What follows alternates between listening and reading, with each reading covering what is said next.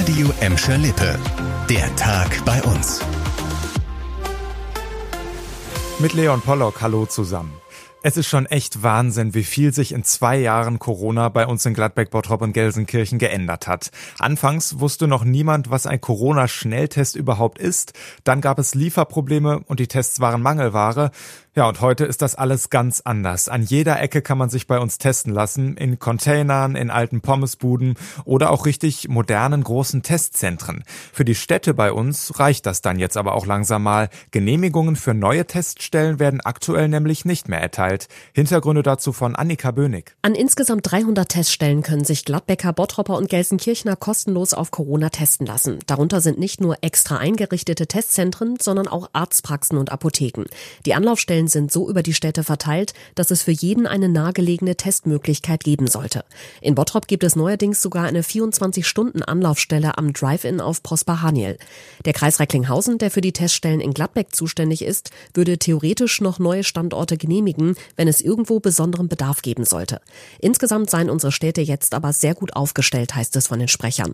Eigentlich könnte man ja dieses Konzept Teststelle an jeder Ecke doch auch mal auf andere Dinge ausweiten, auf die Bürgercenter in Gelsenkirchen zum Beispiel. Da wartet man ja sowieso oft schon Wochen auf einen Termin und jetzt wird der Betrieb weiter eingeschränkt. Wegen, na klar, Corona. Genauer gesagt, weil viele Mitarbeiter wegen Corona aktuell ausfallen. Deshalb sind ab sofort keine Tagestermine mehr buchbar. Termine für den aktuellen Tag waren ja eigentlich immer morgens gegen acht freigeschaltet worden. Jetzt werden nur noch Termine mit einer Vorlauf Laufzeit von acht Wochen freigegeben, sagt die Stadt.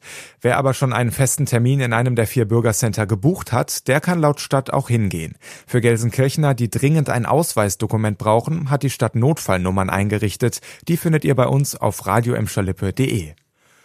Wer täglich über die A40 bei Mülheim muss, der erinnert sich noch gut an den Ausnahmezustand vor knapp anderthalb Jahren.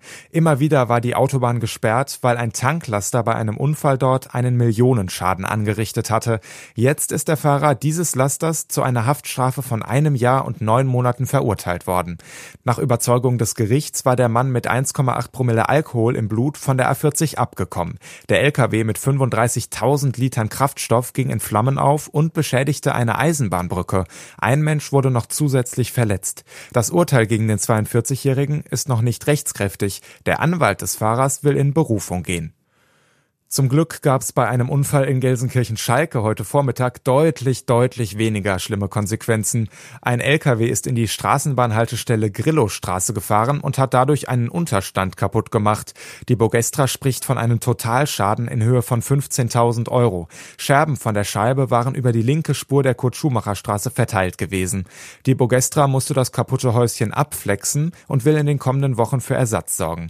Während der Reparaturarbeiten waren Teile der Kurt-Schumacher-Straße Straße gesperrt. Für Autofahrer staute es sich Richtung Buhr zeitweise bis hinter die Grenzstraße zurück. Warum der LKW in die Haltestelle gefahren ist, ist unklar. Das war der Tag bei uns im Radio und als Podcast. Aktuelle Nachrichten aus Gladbeck, Bottrop und Gelsenkirchen findet ihr jederzeit auf radioemscherlippe.de und in unserer App.